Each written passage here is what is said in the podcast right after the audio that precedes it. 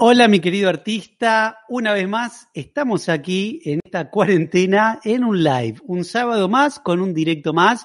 El tema que nos convoca hoy fue el tema más votado en esta semana, eh, con, con un total de 156 votos que se hicieron en total y el 65% votó el tema cómo digitalizar un proyecto artístico y monetizarlo. Por lo tanto, hoy vamos a exponer este tema que es trucos para poder concretar esto de la mejor manera posible y utilizar este tiempo de cuarentena para potenciar nuestro emprendimiento creativo y maximizar su monetización. Primero quiero enviarle un saludo a Juliana, un gran saludo, a los Veleros Producciones que dicen, hola Nahuel, qué bueno. Edith, la chica que cuenta, aquí estamos, me dice, ¿Qué tal, Edith? Un saludo a Córdoba. Espero que estén bien allá en Córdoba, en Buenos Aires. Estamos en cuarentena, pero bien nosotros, ¿sí? Bien. Como siempre, voy a exponer el tema del día de hoy. Hoy tengo para compartir cinco claves, cinco puntos a tener en cuenta a la hora de digitalizar nuestro proyecto artístico y monetizarlo pero dentro de cada punto hay varios conceptos que me gustaría dejar claros para que ustedes puedan implementar directamente en su emprendimiento creativo. Y después, esto más o menos nos, tomará unos 20 minutos.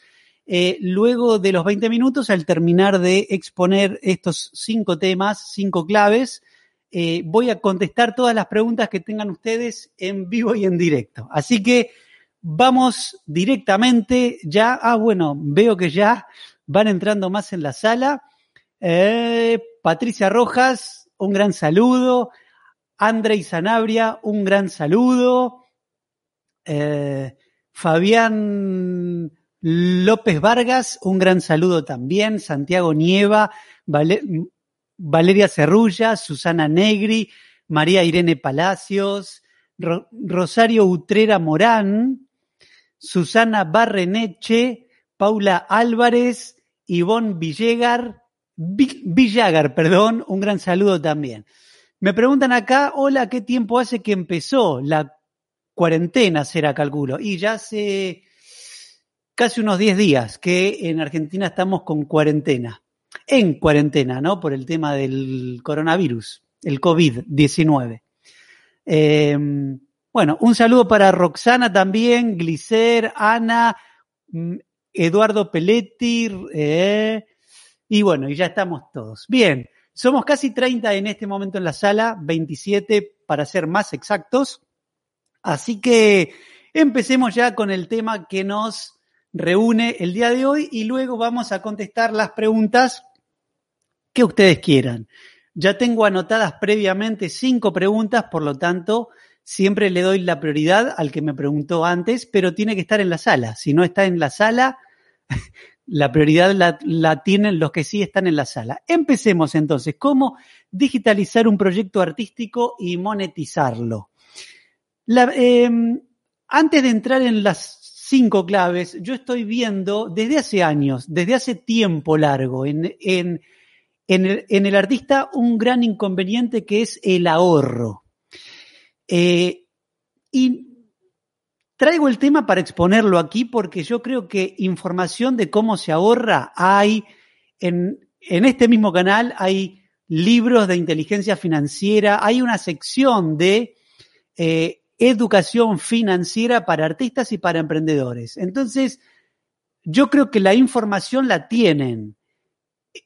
¿Cuál es el obstáculo interno que hacen que no puedan ahorrar y que estén siempre viviendo y llegando justito a fin de mes, ¿no? Y cuando les pregunto esto a los artistas en sesiones de coaching, me responden, gracias que puedo llegar a fin de mes y con ese monto me lo gasto todo en comida y en los ingresos más primarios. Y en relación a esto me gustaría compartirte que hay un estudio que dice que el ser humano siempre puede ahorrar un 10%. El que gana 1000 puede ahorrar un 10%. El que gana 100 puede también, el el cubrir sus ingresos básicos, sus gastos básicos con un 10% menos. O sea, no tiene que ver con el no tener, sino con lo que pensamos en relación a todo esto. Entonces ya creo que un tema central es empezar a pensar en cambiar nuestros hábitos para incorporar hábitos de ahorro. Si todos los artistas de este mismo canal tuviesen un ahorro previo, la cuarentena y la crisis no los afectaría como los están afectando. Y esto yo lo puedo hablar con conocimiento de causa, porque yo tengo ahorros y no me afecta estar un mes sin trabajar o dos meses por los ahorros que tengo. Entonces, esto hace que nos tengamos que replantear y me parece que uno de los aprendizajes que nos va a dejar la cuarentena cuando pase es el aprender a ahorrar. Es, indispensable, imprescindible que empecemos a adquirir el hábito del ahorro. Ganes dos, ganes diez, ganes cien o mil. Siempre se puede ahorrar. El que gana dos puede ser que gaste uno con noventa y que ahorre solamente diez centavos. Entonces es un hábito. No tiene que ver con cuánto ganes. Hay gente con muy poca plata que se la gasta toda, gente con mucha plata que se la gasta toda también. Entonces, no tiene que ver con cuánto ganes, sino con el incorporar este hábito de ahorro. ¿Sí? Dicho esto, que lo veo como un tema central en relación a que todas las consultas que me llegan ahora es, eh, ¿qué hago, Nahuel, para incrementar ingresos? Porque no estoy ganando nada. Bueno, si no se gana nada, hay que usar ahorros. Y si no tenés ahorros, estás en un gran problema. Entonces hay que incorporar este hábito del ahorro. Dicho esto, vamos a empezar a meternos en el tema central del día de hoy, porque sin el ahorro, todo esto que yo te diga no lo vas a poder implementar. Em, entonces, ¿cómo hacemos para digitalizar nuestro proyecto artístico y monetizarlo? La primera pauta es el preguntarnos, ¿qué me pasa exactamente con la tecnología? ¿Qué me pasa exactamente con la tecnología? Y aclaro esto porque también eh, cuando propongo a los artistas el digitalizarse, previamente a todo esto, eh, a toda esta crisis en la que hoy estamos inmersos, la mayoría me plantea, no, Nahuel, yo me siento más cómodo con el encontrarme, con el estar cara a cara con el cliente. Eh, no, no quiero hacerlo. O sea, y la tecnología me genera una sensación de, de no es para mí, ¿no? Y claro, en un mundo como el de siempre, uno puede optar, pero en situaciones de crisis, ahora se encuentran en que la tecnología era más, imprescindible de lo que pensaban. Los que no se digitalizaron en su momento, ahora lo están pagando, desafortunadamente, con todo esto que, está pasando. Entonces, el punto uno es el que nos preguntemos, ¿qué me pasa exactamente con la tecnología?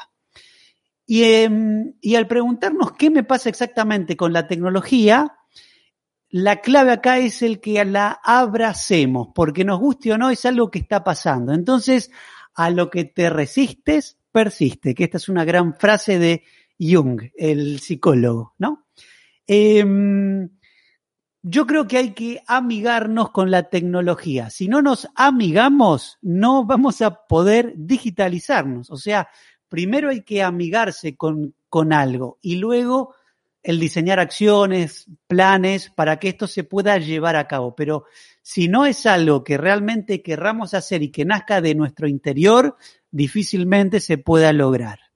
Esto nos lleva al punto 2, a la segunda clave con respecto a la digitalización y monetización de un proyecto artístico. Y la clave número 2 implica, una vez que nos amigamos, el capacitarnos capacitarnos en qué son las redes, cómo usar las redes, qué es Internet, cómo le puedo sacar el máximo jugo, qué tengo que hacer exactamente en estas redes, cómo tengo que hablar. Todo eso es parte de la capacitación, el aprender. Y acá yo creo en la capacitación constante y paulatina. ¿Qué significa esto? Que empecemos una hora por día, después incrementemos a dos por día, después a tres y que mantengamos la constancia, como se aprende cualquier cosa en la vida. Todos los días un ratito hasta que cuando nos queremos acordar ya lo dominamos el tema. De la misma forma que se aprende el arte, se aprende la tecnología también y la digitalización de nuestro emprendimiento. Para, para empezar, con una hora diaria o con dos estaría bien. Y claro, cuando planteo esto, la mayoría de los artistas me dicen, pero Nahuel, yo no tengo tiempo. Una hora al día para esto o dos, mm, no tengo tiempo. A lo que les digo yo, tiempo tenés, lo que no tenés son prioridades. Hay que priorizar qué es lo más importante el digitalizarnos tiene que ser una prioridad en nuestro emprendimiento. Si no, siempre van a surgirnos cosas a las que le vamos a dar la, prioridad y no vamos a terminar digitalizándonos. Entonces, el tiempo está. La clave está en administrarlo mejor y en hacer las cosas que son realmente importantes para que no hagamos un montón de cosas por día, un montón de acciones por día y cuando termina el día nos damos cuenta que no hicimos lo realmente importante. Tercera clave con respecto a la capacitación diaria eh, y a la constancia y con respecto a estos puntos, ¿no? La tercera clave ya es el empezar a investigar plataformas eh, si tengo que estar en Instagram, si tengo que estar en YouTube, si tengo que armar un podcast, si tengo que abrirme una cuenta en Instagram, si tengo que estar en Facebook, si tengo que estar en Pinterest, si tengo que, si tengo que estar en LinkedIn, si tengo que estar en Spotify, si tengo que estar en dónde tengo que estar. Todas estas que te nombré son las más comunes. Pero si de no hacer nada queremos empezar a estar en todas, es como de no hacer gimnasia, querer empezar a entrenar 10 horas por día. No vamos a poder lograrlo. Entonces, lo que propongo yo es un ingreso paulatino de todo esto y empezar de a una red social por vez. Y acá viene la gran pregunta que es, ¿por cuál empiezo? Y hay que empezar no por la que nosotros querramos, sino por la que sea la que se encuentra tu público. O sea, donde se encuentra tu público, ahí es en donde tendrías que estar. Por lo tanto, es importante que vos puedas conocer dónde está tu público, que tengas un diseño de quién es tu cliente ideal y dónde se encuentra. No es el mismo público que está en Instagram, que el que está en YouTube, que el que está en Facebook, que el que está en LinkedIn o que el que está en Pinterest. Son distintos públicos con distintos tipos de contenidos, con distintos tipos de formatos. ¿Sí? Entonces, es importante que puedas crear un plan para empezar a entrar de a una por vez. En un mes ingreso en una, al siguiente mes ingreso en otra, al siguiente mes ingreso en otra y gestiono todas al mismo tiempo, ¿no? Este sería el plan que te propongo que al principio cuesta porque las redes es entrar en aprender un montón de cosas, en tecnologías nuevas y nos cuesta encontrar formas de crear los contenidos y qué postear que sea de alto valor para nuestro público. Pero es importante que empecemos a investigar y a diseñar un plan para todo esto. ¿Sí? Eh, no solo el diseñar un plan, sino el organizarse para poder concretar esto y el tener una, una, eh, una o agenda o una lista de acciones para cada red social. Acá yo te sugiero que te armes el sistema en relación a vos mismo o a vos misma. No hace falta que te compres una agenda, que tengas estructurado todo. Yo te cuento cómo es mi planificación para una red social. Esta es la de WhatsApp. Entonces yo tengo los días, lunes, martes, miércoles, jueves y viernes, y dos temas para enfocarme en el lunes dos temas para enfocarme en el martes, dos temas para enfocarme en el miércoles. Yo ya con esto ya tengo el parámetro para crear los contenidos para mis redes. El WhatsApp es una red social para, en mi caso también, ¿no? Entonces, te sugiero que no hace falta que te bajes un Excel y que tengas ahí una planificación a un año. simplemente con un papel, con una lista de ideas, de un tema para cada día durante siete días ya te alcanzaría, ¿sí? En Instagram tengo lo mismo yo, es una, una ficha como la, que te, como la que te mostré recién con los temas de Instagram, ¿sí? En YouTube lo mismo, ustedes saben que yo creo todo en tarjetones. Estos son todos los contenidos para YouTube que me faltan subir, o sea, que ya los tengo creados y me faltan subirlos. O sea, voy mucho tiempo adelantado. Y cuando estoy inspirado, también meto algún tema como el del día de hoy, que tiene que ver en relación a lo que le está en este momento pasando al mundo. Pero siempre tengo mis temas. Entonces, yo te sugiero que empieces a pensar cuáles son tus redes, cuáles son los formatos que vas a empezar a utilizar y que empieces a, planificarlo. Lo cuarto que hace falta saber para digitalizar tu proyecto creativo y monetizarlo tiene que ver con las pasarelas de pago y las formas de cobro. ¿Por qué? Porque cuando uno está cara a cara, en el mundo offline con el cliente, obviamente que siempre, siempre se cobra en efectivo. Pero al digitalizar el proyecto vas a tener que investigar formas de pago y de cobro para que le puedas cobrar a un cliente que está en el otro lado del planeta. Y para esto es importante que investigues, que te pongas las pilas en conocer todas las alternativas de pagos virtuales que hay. Em, es importante para mí con todo esto que por lo menos tengas una cuenta bancaria en un banco para que desde tu propio país puedan transferirte dinero a tu cuenta bancaria. Puede ser que me digas vos, uy, Nahuel, pero una cuenta bancaria es un costo. Sí, es un costo, es un costo por tener un emprendimiento andando y que te permite el cobrar a todo el país en el que estás con tu cuenta bancaria. Eh, creo que es el primer paso, el crear una cuenta bancaria. al principio son gratis. Eh, yo tengo una cuenta bancaria en un banco de Argentina. Cuando abrí la cuenta me dieron cinco años sin cargo el servicio. Cinco años. Ya estoy ahora en el sexto o el séptimo y ahora sí que lo pago, pero o sea, tuve cinco años el servicio sin cargo. Puede ser que hagan exactamente lo mismo ustedes. Hoy hay bancos que son virtuales como Bank, Willow Bank, que están en Argentina, donde se puede abrir la cuenta de forma muy fácil, de forma virtual, en donde uno manda los datos, se abre la cuenta y en pocas horas ya tiene su cuenta bancaria abierta. Entonces ya no hay excusas eh, en relación a todo esto.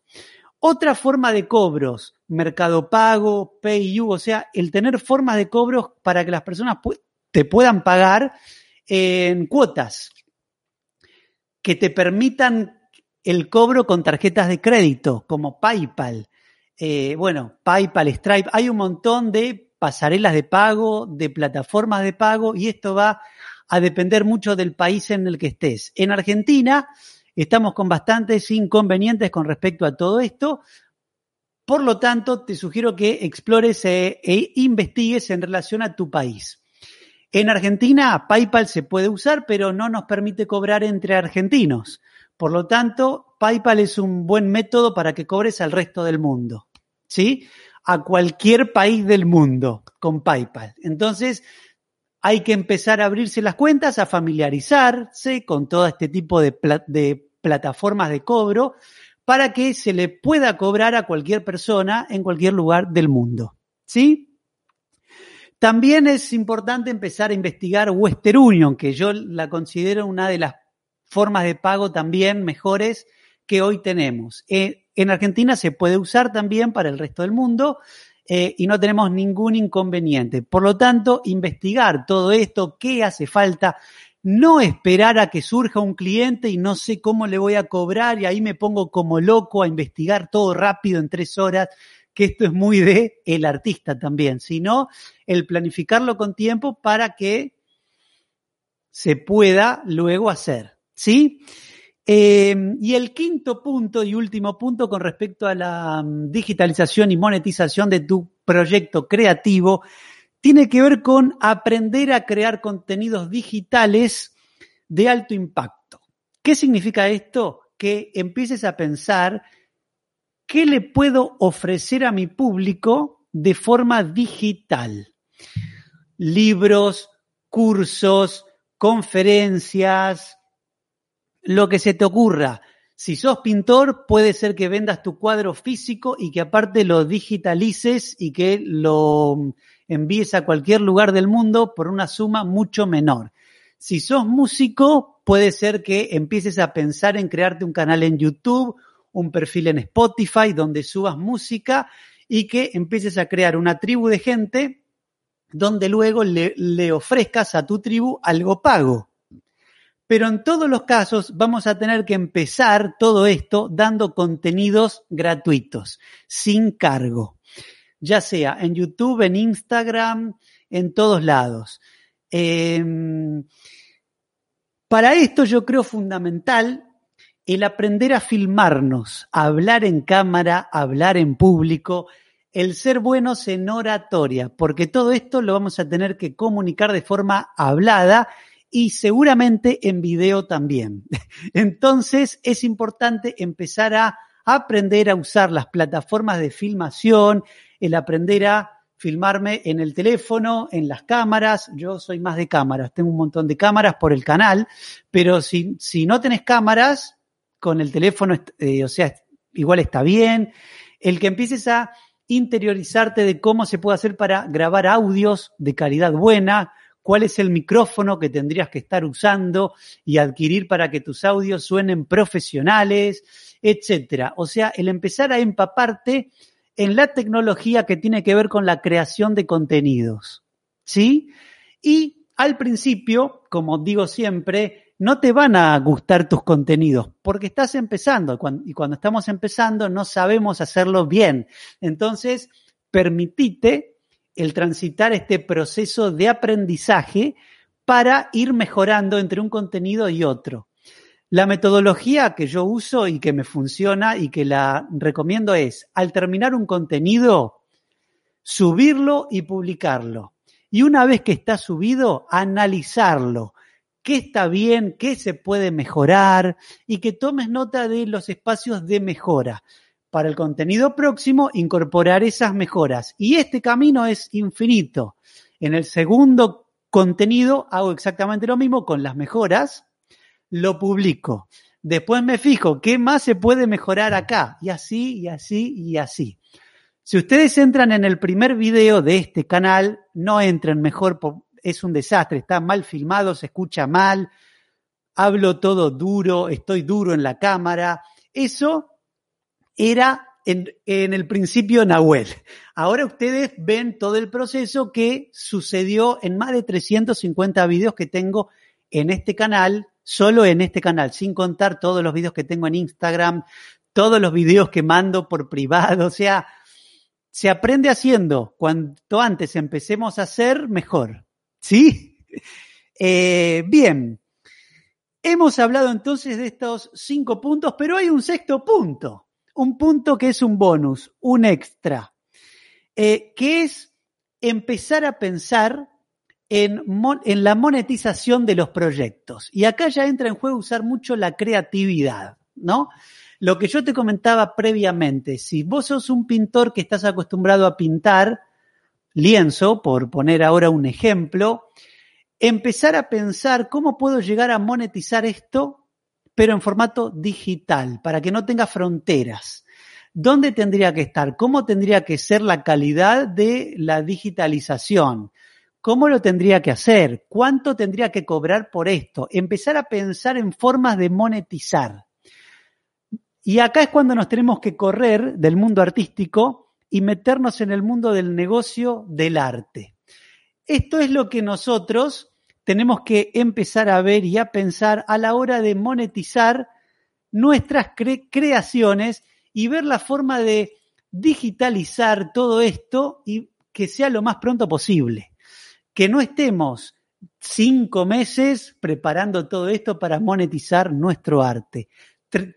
tratemos de ser expeditivos, que la calidad sea buena, digna, no excelente, porque la excelencia, ya saben ustedes, o la perfección que no existe, pero lo que tenemos que buscar es la calidad digna y empezar a hacer, empezar a hacer, empezar a hacer con ese norte de la monetización. En la medida en que no hagamos, no vamos a poder ir creciendo en esto que tanto queremos. ¿Sí? Y otro tema clave en relación a la monetización es que es recomendable que ustedes tengan diferentes tipos de productos con diferentes precios.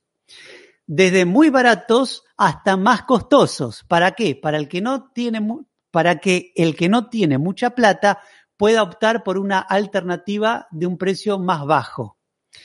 Por lo tanto, mi sugerencia es que empiecen a pensar en distintos tipos de productos digitales de diferentes precios y de diferentes tipos de calidades y servicios para tener una gama de productos, no que sea una sola alternativa, solo te vendo este cuadro en digital a tal precio, sino que tengas tres formas, por lo menos tres alternativas en tu propuesta de venta. ¿Sí? Bueno, dicho todo esto, em, vamos a empezar entonces a contestar las preguntas. Ya expuse los seis conceptos, cinco te dije, pero en realidad eran seis, había un bonus. Y hoy vamos a empezar a contestar todas las preguntas de los presentes. Primero que nada, yo acá tengo anotado las preguntas de, de Miguel Ángel Vázquez de México, Eva Pasi de Paraguay, Claudia Almalaguer de México, Eva Cortés de Caracas en Venezuela, eh, Loreto Aparicio de España, Madrid. Si hay alguien de todos estos que nombré ahora, que por favor me ponga en el chat sin abuela, acá estoy y empiezo con tu pregunta que la hiciste antes de todos los que están en la sala. Mientras tanto, voy a ir viendo las preguntas que están en la sala mientras me contestan ustedes, ¿sí? Bien, ¿cuántos que somos ya?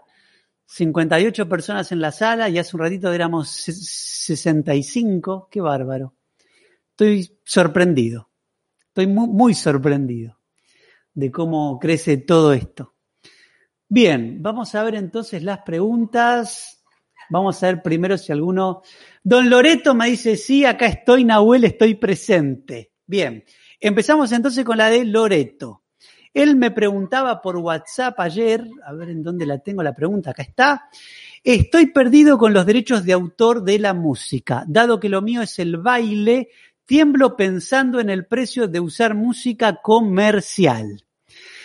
Bien, Loreto, yo te sugiero con respecto a esto, en este canal hay un video en donde hablo con un especialista en marcas y en registro de la propiedad intelectual. Ahí ya tenés un video como para interiorizarte más en relación a todo esto.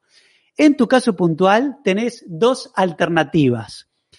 Y te cuento qué hacía yo en relación a lo mío. Yo, eh, bueno, ustedes saben, soy mago eh, recién en este año estoy dejando la magia para enfocarme al 100% en esto, pero ya hace más de 15 años que vivo de mi arte y ahora me daba cuenta de que no me alcanza el tiempo para hacer las dos cosas full time, entonces estoy dejando un poco la magia por esto que me apasiona, que tiene lo mismo de arte que un, un espectáculo de magia y que la magia también.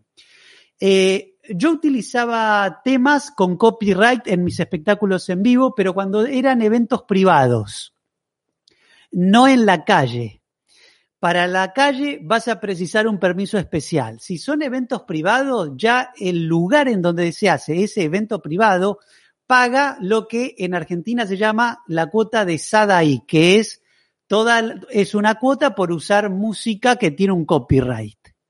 Entonces, mi canción la pagan ellos, no es que yo la pago de mi bolsillo. Sin embargo, yo te sugiero que para evitarte cualquier inconveniente, trates de usar temas libres sin copyright, que hoy hay un montón. En nuestra época era todo con copyright.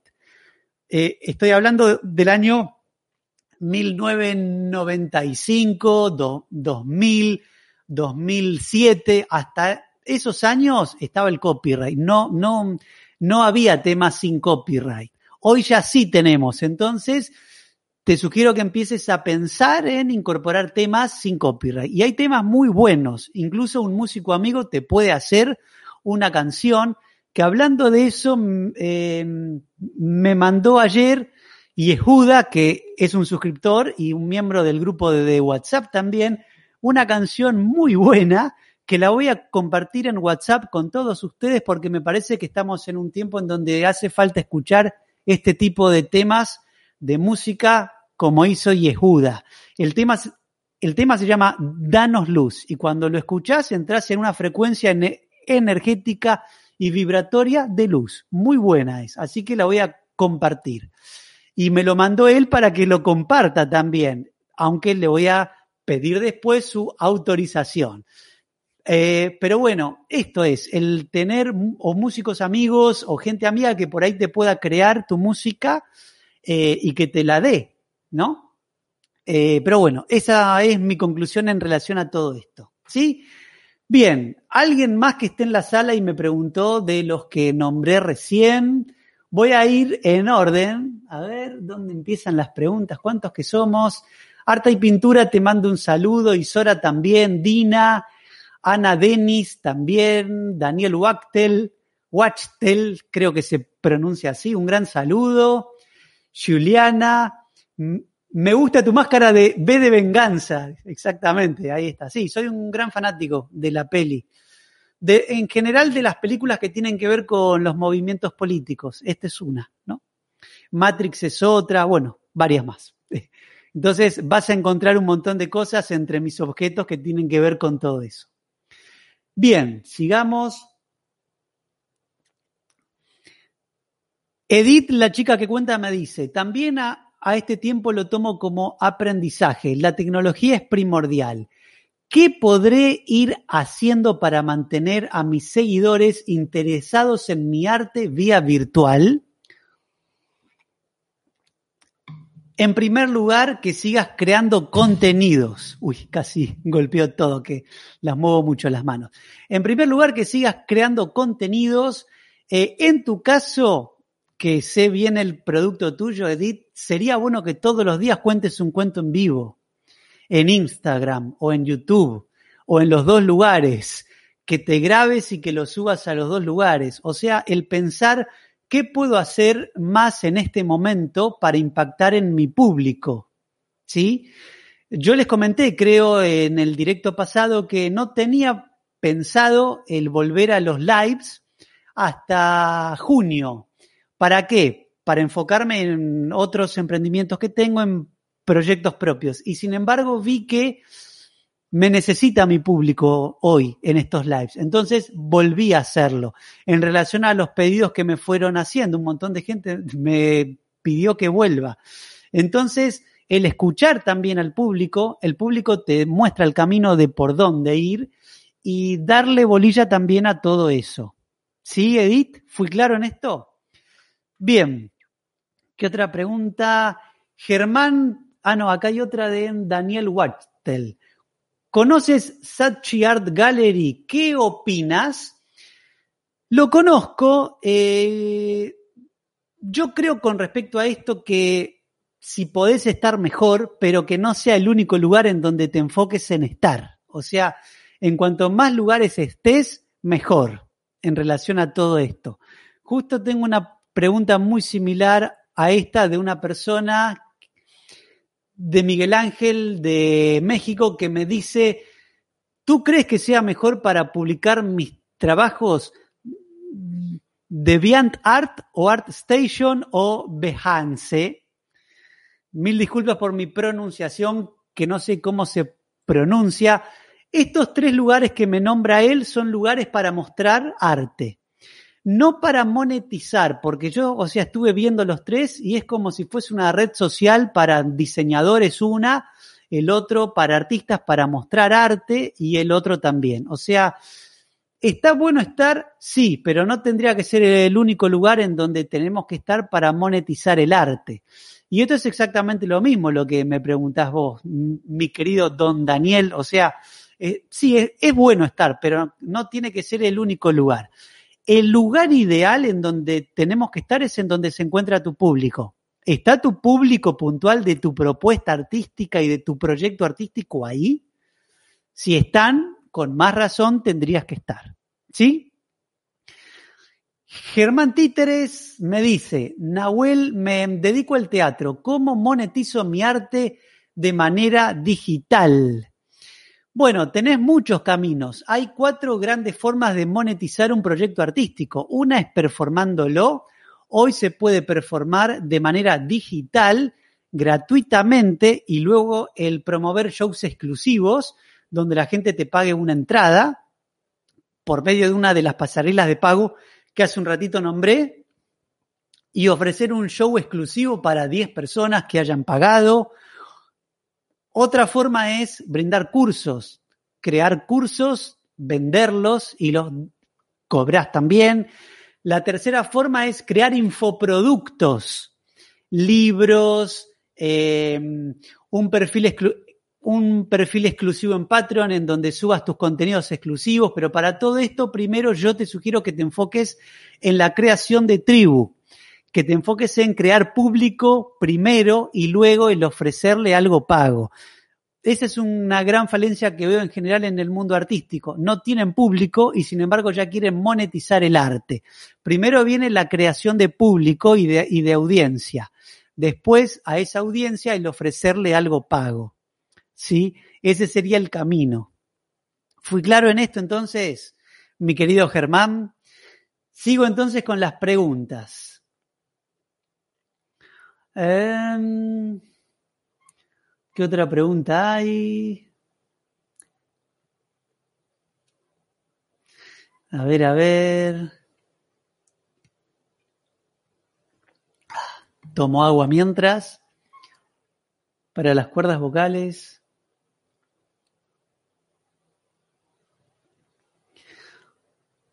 ¿Cuántos que son los comentarios?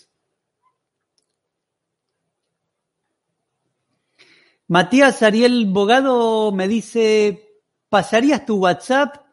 Sí, el WhatsApp está puesto aquí debajo en el video, en la descripción. Hay un número de WhatsApp, pero no es para consultas personalizadas. Todas las consultas las hago acá en vivo porque si no me llenan el WhatsApp de, con 100.000 preguntas y no me dan los tiempos para contestarles. Entonces, si lo que vos querés es una pregunta personalizada o hablar directamente conmigo, te sugiero contratar una consultoría individual, ¿sí? El WhatsApp es un, es un medio que yo uso para enviar información, tips y trucos extras que no están en YouTube y que no están en ningún otro lado, a la lista de WhatsApp, ¿sí? Sigamos entonces. Loreto Aparicio, ah, eso, me dice, soy, soy mujer. Mira, hoy justo, justo estábamos hablando con mi mujer y por tu nombre a mí como que me sonaba un nombre de hombre. Y tu, y tu apellido también, como que, como que me hice esa, esa sensación. Es la primera vez que veo tu nombre, no lo vi nunca previamente, así que te pido disculpas por, por el malentendido, ¿sí? Bienvenida, entonces. Eh, ¿Qué más? ¿Qué, ¿Qué, otra pregunta hay? Lisandro me dice, ¿a los cuántos años se dieron cuenta de sus pasiones? Lo mío es la música y tengo 15. Mira, Lisandro, en mi caso yo me di cuenta que mi pasión era la magia. No es que me di cuenta, se sucedió algo que, si quieren, en otro live lo cuento, toda mi historia en, en relación a mi arte. Yo vi un mago por, por la tele cuando tenía nueve años, lo grabé hace mucho tiempo con la videocasetera, que era una, era un, era un elemento tecnológico grande en donde se metía un videocassette, que era una cosa grande también y grabé al mago y lo miré muchas veces hasta que me di cuenta cómo era el secreto del truco. Y era un truco de cartas, entonces me compré un, un, mazo de cartas y se lo mostré a mi familia el truco y se quedaron asombradísimos. Ahí como que nos dimos cuenta que yo mismo tenía una facilidad para la magia. Recién ahí empecé a buscar escuelas de magia, etcétera. En mi caso fue 10 años un poco menos, pero ese es mi caso, tu caso no tiene que ser igual. No hay una generalidad en todo esto, ¿sí? Bien. Eh, última de las preguntas, ya los contesté todo esto, creo. A ver. Hola Nahuel, ¿cómo hago para cobrar clases de guitarra online ya que no soy monotributista? Eh, bueno, si estás en, en, Argentina con Mercado Pago, igual se puede. Eh, yo de todo eso creo que abriría una cuenta en, en, Mercado Pago. Claro que te cobran el 10% ellos, pero es una buena forma para crear un link de cobro para Argentina, o sea, dentro de, Argentina. ¿Sí? Eh, si, la que, si tus clases son para el mundo, con una cuenta de PayPal también podés. O sea, no hace falta tener el, el monotributo. En ningún lado te van a pedir que ingreses tu quit en Argentina. Después sí, cuando te ingrese el dinero, el dinero queda blanqueado, entonces lo vas a tener que facturar. O sea, yo te sugiero que si empezás a facturar y a usar las pasarelas de pago, abras el, el monotributo, o sea, te des de alta en la FIP. Pero cuando empieces a producir ingresos, porque si no, ya es un gasto. En Argentina, el monotributo en la categoría A, que es la más económica, es de 1.900 pesos por mes. ¿Sí? Entonces, tenelo en cuenta y pensalo bien. Yo empezaría de más pequeño a más grande en todo esto. Primero empezá con cobros chiquitos, cuando veas que son cobros un poco más altos, te vas a tener que dar de alta en, la FIP, ¿sí? La FIP es el ente que regula los, impuestos en Argentina, para que se entienda bien. Por si estás en España o en, o en, cualquier, o en cualquier lugar de Latinoamérica, decís, ¿qué cuerno es la FIP? Es eso, es el organismo. En España se llama Hacienda, bueno, en cada país tiene, tiene un nombre. En Argentina se llama FIP. Bien, ¿qué más? ¿Qué otra pregunta? Una más y terminamos. A ver. Benji de Wolf. Ah, no, acá antes hay otro. Bueno, estas dos. Uno, ¿cuánto? Dominic, ¿qué tipo de cosas se hace para mantener a Patreons? Crear contenidos de alto valor tan buenos para que tus Patreon quieran seguir estando. Es eso. No le des lo mismo que le das en las redes a todos sin cargo porque se empiezan a ir los Patreon. Otra idea buena para hacer en Patreon es que les preguntes en un mensaje en Patreon cuál es el contenido que ellos quieren ver, qué tipo de contenido quieren ver, el preguntarles directamente a tu público, tomarlo en cuenta y hacerlo en Patreon. Otra más, eh, Diego, Diego, Diego Matar.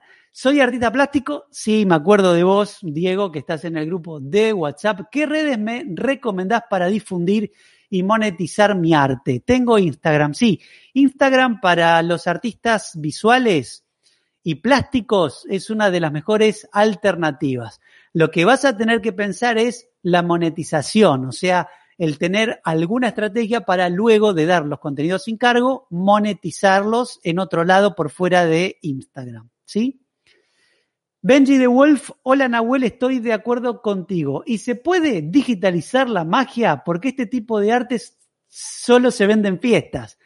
Benji querido, sí se puede el digitalizar la magia. Eh, ¿Cómo hacerlo? Te sugiero que mires el canal de Murphy Magic, de Illusionist, Theory Eleven, o sea, estos son canales de magia, no los van a ver ustedes ni los conocen seguro, que ellos están especializados en digitalizar la magia, o sea, te venden cursos, videos, conferencias en vivo, espectáculos en vivo también, eh, se puede, se puede. Eh, puede ser también que crees infoproductos como el que te comenté ahora, libros tuyos y que los vendas, o sea, se puede como con cualquier otro tipo de arte. ¿Sí? Bueno, ya estamos 44 minutos, qué largo. Siempre son 40 minutos, hoy nos quedamos 5, minutos más. Siempre empiezo a las 15 horas en punto yo. Eh, así que bueno, ya les contesté un montón de dudas, preguntas. Si vino alguien más, que tengo las preguntas de antes, ya está. Las guardo para los próximos lives.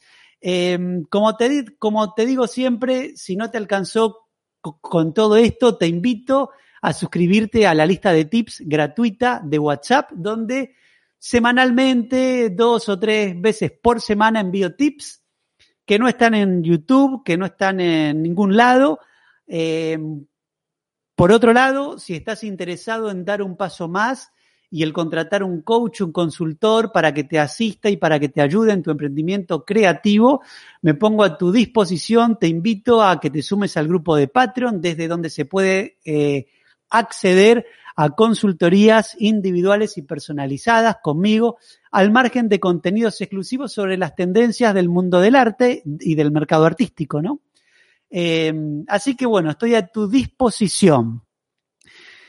También te pido que me sigas en Instagram, en todas las redes, TikTok, que estoy empezando con TikTok, el podcast que ya tiene más de 30 episodios que están subidos en Spotify. Tenés aquí abajo todos los links.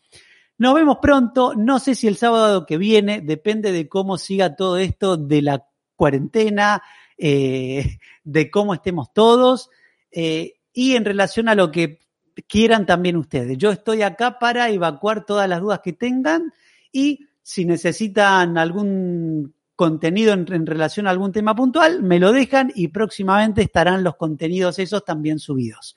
Un abrazo grande y fuerza, fuerza, mucha fuerza en estos momentos complicados donde los latinoamericanos, y ya es en el mundo también, de habla hispana y de habla anglosajona, ya estamos insertos en esta crisis por el COVID-19. Así que mucha fuerza, mucha luz y a protegernos entre todos. No salgas de casa y cuídate mucho, mucho, mucho. Abrazo grande.